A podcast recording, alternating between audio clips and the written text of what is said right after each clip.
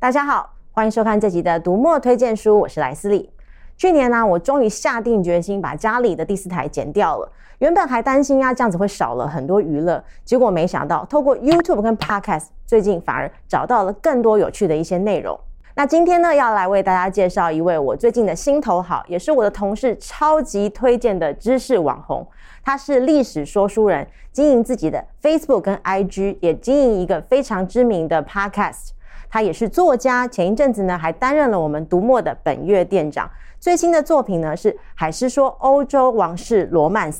让我们欢迎神奇海狮先生。Hello，各位观众朋友，大家好，主持人好。首先啊，请你聊一聊你的历史说书人这个角色，你是怎么样从历史的研究者变身成历史说书人的呢？首先，我想要先讲一下，之所以会变成历史说书人，当然就是因为没有办法变成历史研究者，啊，开玩笑的啦。但是其实原本在一刚开始，我其实也是对历史非常有兴趣。但是后来当我在进了历史系的时候，突然间发觉我有很多很喜欢的东西，包括一些人物故事。那这些人在经历一些历史时刻里面，他们的喜怒哀乐、悲欢离合。但我突然间发现很多东西都没有办法经由历史论文这个形式，然后来表现出来。后来我知。后就到了汉堡大学去念书，我也开始突然间发现说，哦，原来有一整个图书馆里面，他们在讲的都是历史现场的见证人，他们那个时候经历了什么东西，他们看见了什么东西，所以我也在想说，哎，那我就来做一个第一视角的世界史好了。身为一个前历史研究者跟现任的历史说书人，我想多多少少都会有一些历史无用论的人来挑战你说，到底历史有什么用？可以吃吗？那你会怎么样回答他们呢？通常在这个时候，我就会直接告诉他，历史没有用。好啦，开玩笑的，历史它其实并非必需品。我的意思是，它其实并非是一种饭的功能，因为人必须要吃饭。但是它虽然不是那种基础的粮食，但历史是酒。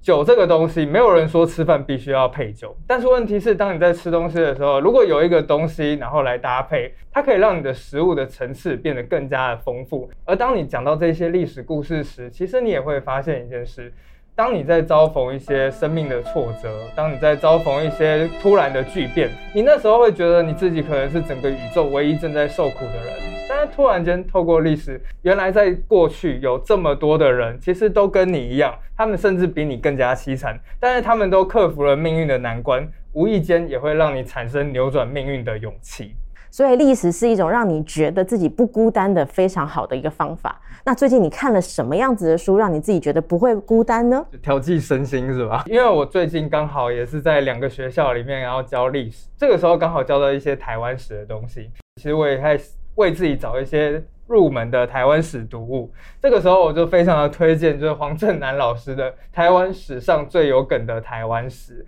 这一本书，其实真的是。蛮有趣的，比方说他在讲明郑时期，就是明朝郑成功的时候，他就直接就讲了，就是郑成功不成功，正经不正经，政客爽不爽？对，那就是震惊，就是有多不震惊呢？他唯一记得的一件事情就是他调戏弟弟的奶妈这个样子，就是反正有很多很荒唐的事情，然后都在那里面。刚刚你有提到啊，已经在高中有一些课程。那其实之前在接受采访的时候呢，你也提到你有一个体验式历史这样子的概念，可以跟大家讲讲为什么会有这样的想法吗？哦，体验式历史其实是我自己个人的兴趣，因为那个时候在。图书馆里面嘛，大家都知道，一年放假七个月，所以闲时间是真的是蛮多的。我在到处乱看书的时候，无意间就找到一本《中世纪食谱大全》，有一些东西其实相当的有趣。比方说，我之前然后找到了一些饮料，就是路易十四非常喜欢喝的一款柠檬水。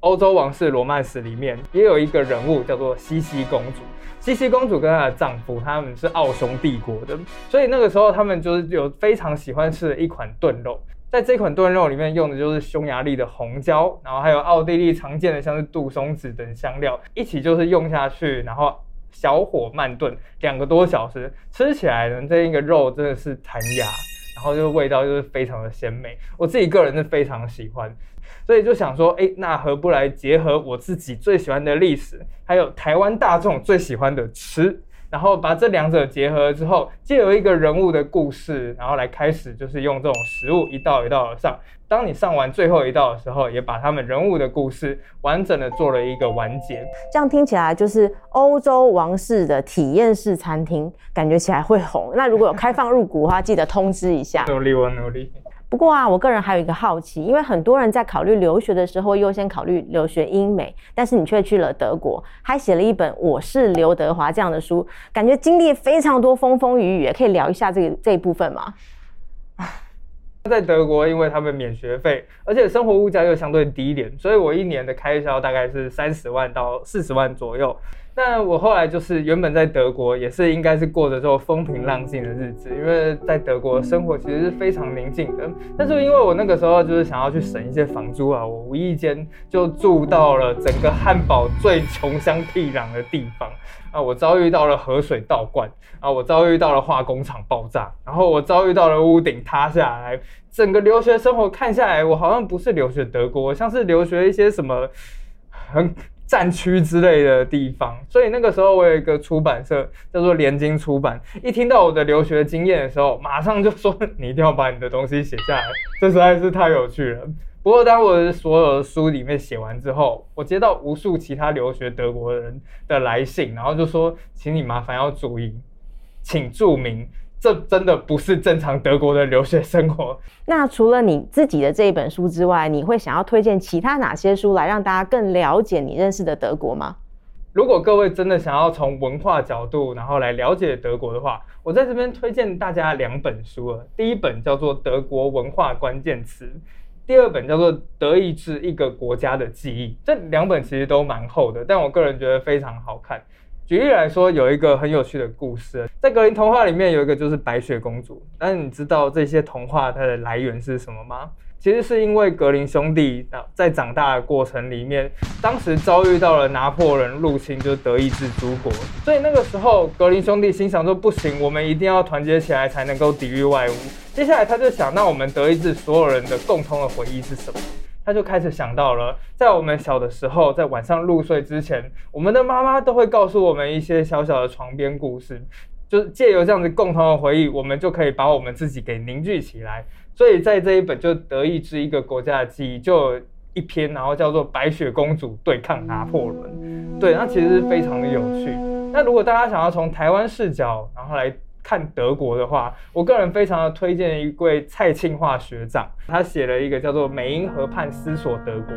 他就是用台湾的视角，然后来讲法兰克福这个城市。我自己个人也是觉得蛮有趣的。但当然了，你说的是我所认识的德国，所以我所认识的德国其实是一个非常宁静、非常舒服的一个国家，除了我家那一块以外。所以呢，那个时候就是他们有大片的森林在。所有人就是非常安静，然后就专心致志的在一个小小的地方。如果要用一本书来讲我内心中最接近德国的那个样子，其实我会推荐一本以台湾为基底的书，那个叫做《一个旅人在西拉雅》。他讲的就是一个人，然后到了台南的西拉雅文化区里面，你就会看见很多当地的人，其实都是非常专注的在做自己的事情。比方说，哎，在做一个陶艺，然后比方说来弄一个最好喝的咖啡，其实那个比较偏向我内心中真正的德国。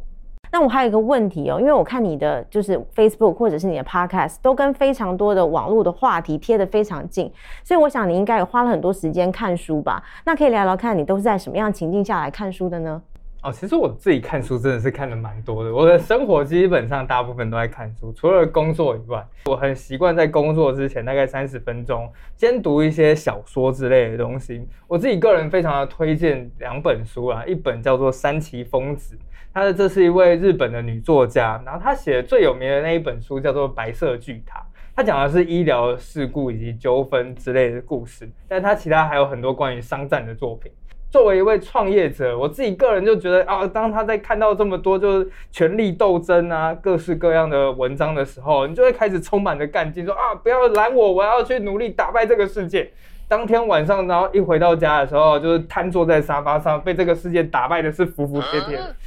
对，所以就是，可是问题是，他至少能够让我在工作 第一个小时保持高昂的斗志。然后还有另外一本是，也是一个日本作家，他是金吉夏彦，他有一系列的书叫做《百鬼夜行》，《百鬼夜行》分成阳跟阴两本啊。除了这些鬼故事以外，我更喜欢的是鬼故事背后透露出来的那一些人性的部分。比方说，它里面有一篇文章就是。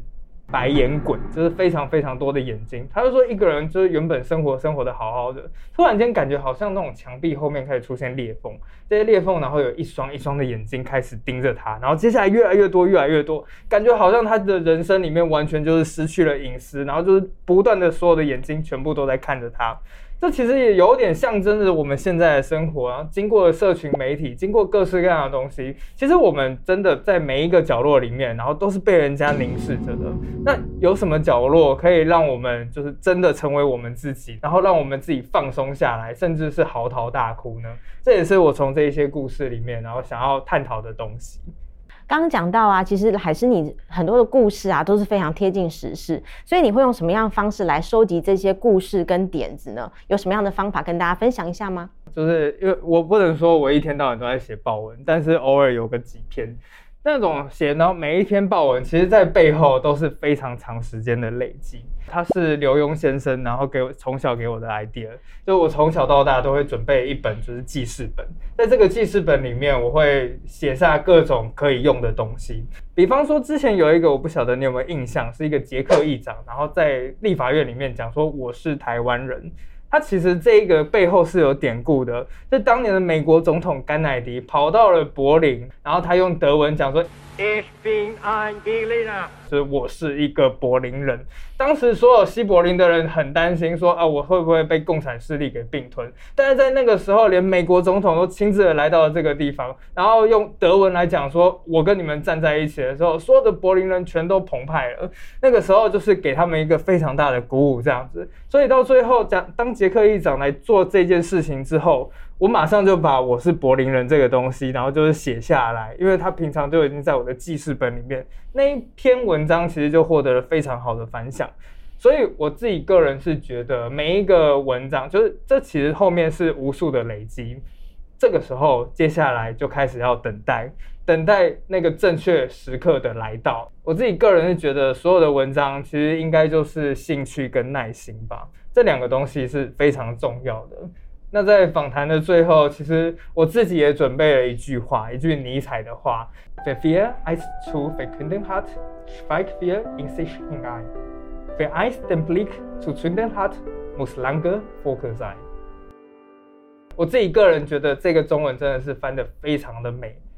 谁终将身正人间，必长久身自缄默；谁终将点燃闪电，必长久如云漂泊。那最后我就用这一句话来献给大家，那希望大家喜欢。那今天的节目就让我们在尼采词句中优雅的画下句点。今天海狮先生为大家推荐的书籍都帮大家整理在这里喽，也欢迎在读墨关注神奇海狮，到时候一有新书，你就会第一时间获得通知。除了买书看书以外，也欢迎按赞、分享、订阅读墨的频道哦。那这集的读墨推荐书，我们下次再见，拜拜。拜拜。